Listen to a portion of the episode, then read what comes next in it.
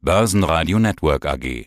Die Expertenmeinung. Guten Tag, mein Name ist Thomas Patzka. Ich bin verantwortlich für das äh, X-Trackers passive Business, also für die äh, X-Tracker ETFs in Österreich und Osteuropa. Ich sitze hier bei uns in Wien und bin sehr froh, heute mal bei Ihnen auch zu sein, äh, dass wir Ihnen auch ein bisschen mehr Inputs äh, oder auch ein bisschen jetzt mal diese Welt der ETFs näher bringen können.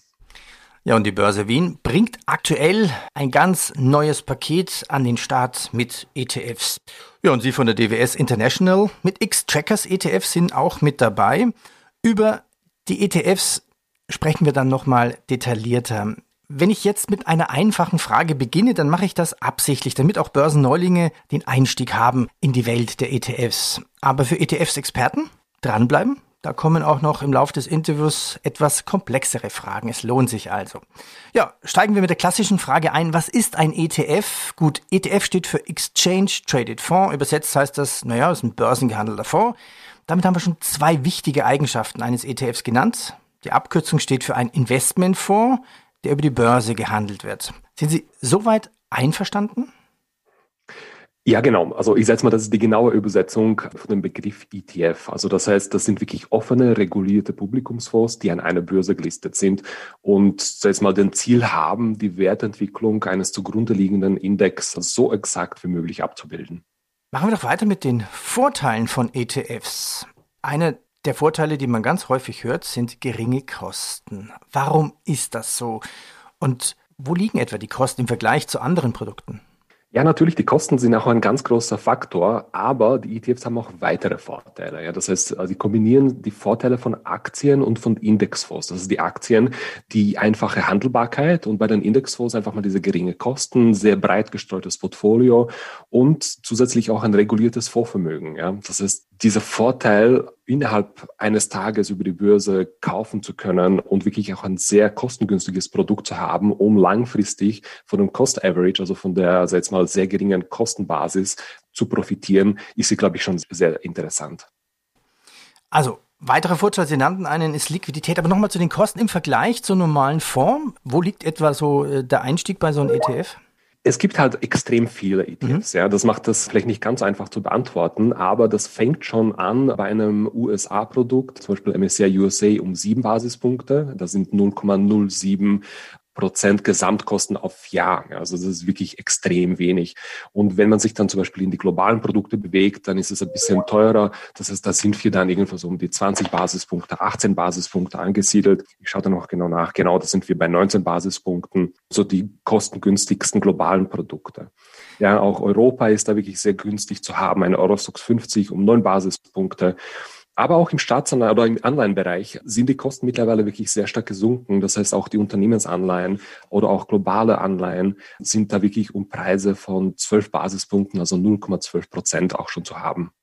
Also, aber spannend fand ich ja Ihre Aussage, dass man sagt 0,0. Das muss man ein bisschen im Hinterkopf haben, wenn man sich einen ETF raussucht. Es ist wirklich günstig im Vergleich zu anderen Produkten. Ja, weitere Vorteile. Nächster Vorteil, Sicherheit. Wie sicher sind denn ETFs?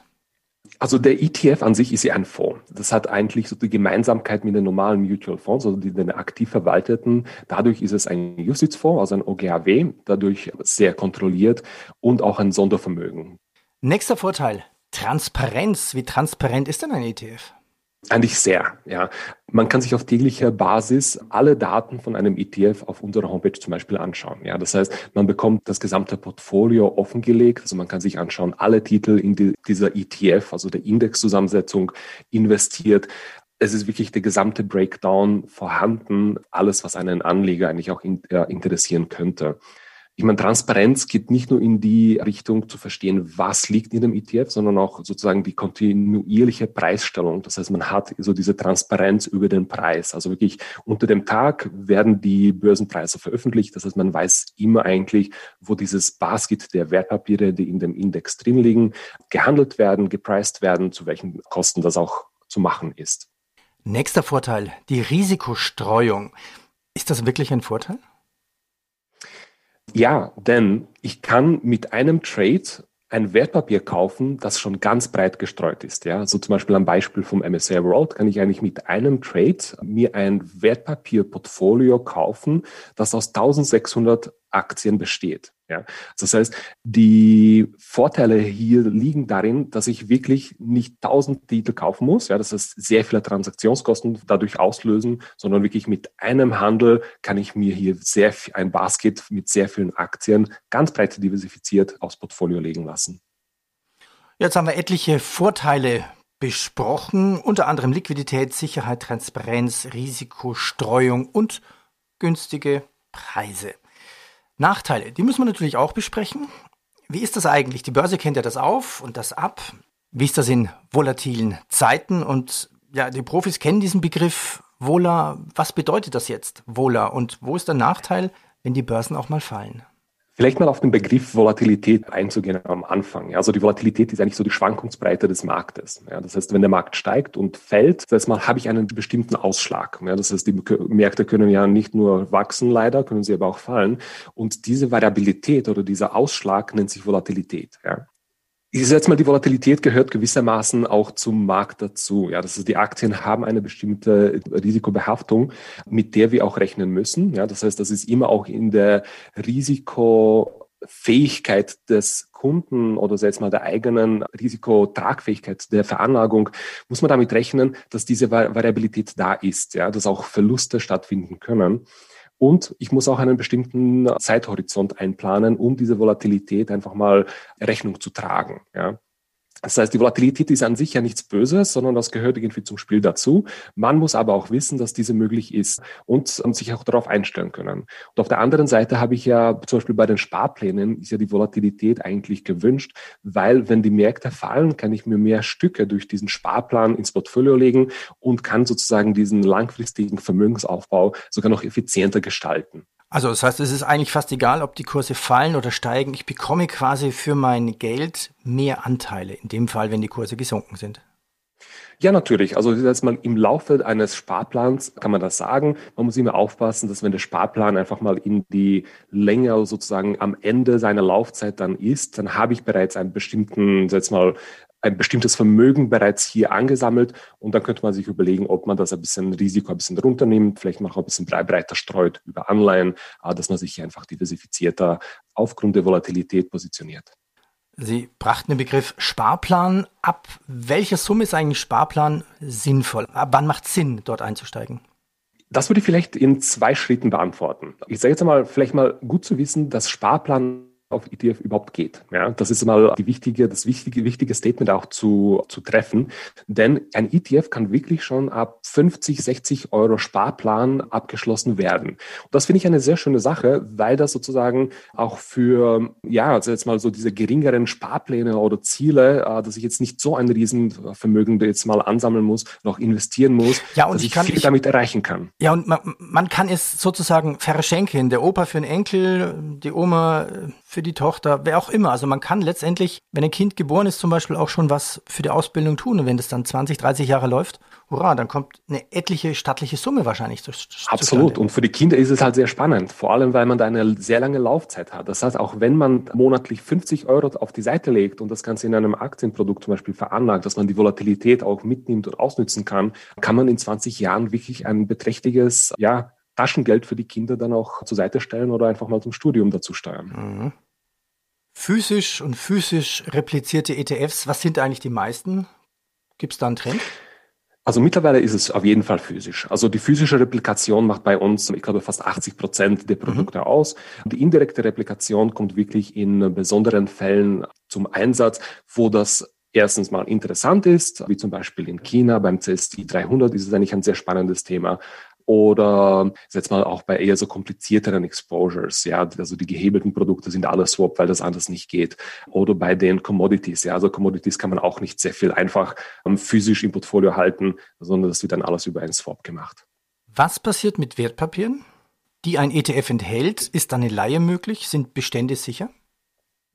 Also die Laie ist ein Thema, das sich eigentlich im Markt ziemlich breit etabliert hat. Also nicht nur bei den ETFs, sondern auch bei den aktiven Fonds. Also auch die aktiven Fonds machen ja in, äh, in dem Sinne auch eine Leihe. Bei den ETFs ist es halt noch ein bisschen transparenter, weil ich kann mir auf täglicher Basis anschauen, wie viel von dem Produkt ist verliehen. Also auf der Homepage haben wir ja diese Zahlen alle vorhanden. Das heißt, mit welchen Sicherheiten ist diese Leihe besichert? Wie viel Rendite da, daraus ist generiert worden? Und am Ende, setzt man das Ziel der Leihe, ist es einfach die Kosten eines Produkts, denen entgegenzuwirken. Ja? Also einfach mal die zu reduzieren. Das heißt, der Kunde profitiert ja dann auch direkt von der Wertpapierleihe in einem ETF oder halt auch in einem aktiven Fonds in dem Fall.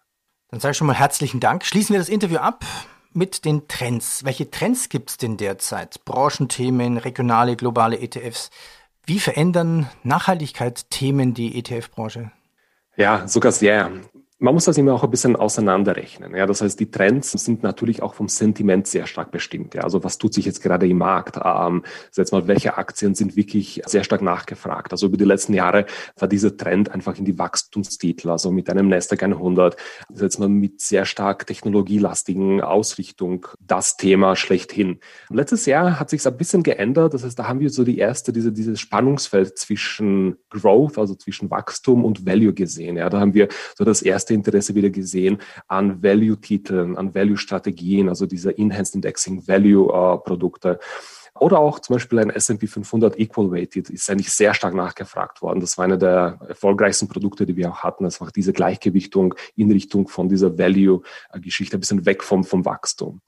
Aber natürlich auch was die Neuentwicklung angeht, ist die Nachhaltigkeit das Thema. Also auch wir stecken sehr viel Zeit in die Entwicklung von nachhaltigen Produkten hinein. Das heißt, die ESG-ETFs sind mittlerweile auch ganz groß geworden. Und ich glaube auch sehr spannend letztes Jahr, also 40 Prozent unserer Neugelder, die wir bekommen haben, waren bereits in nachhaltigen ETFs. Ja. Und also 40 Prozent finde ich eine große Zahl. Finde ich eine große ja. Zahl. Das sieht man den Trend ja ähm, wirklich.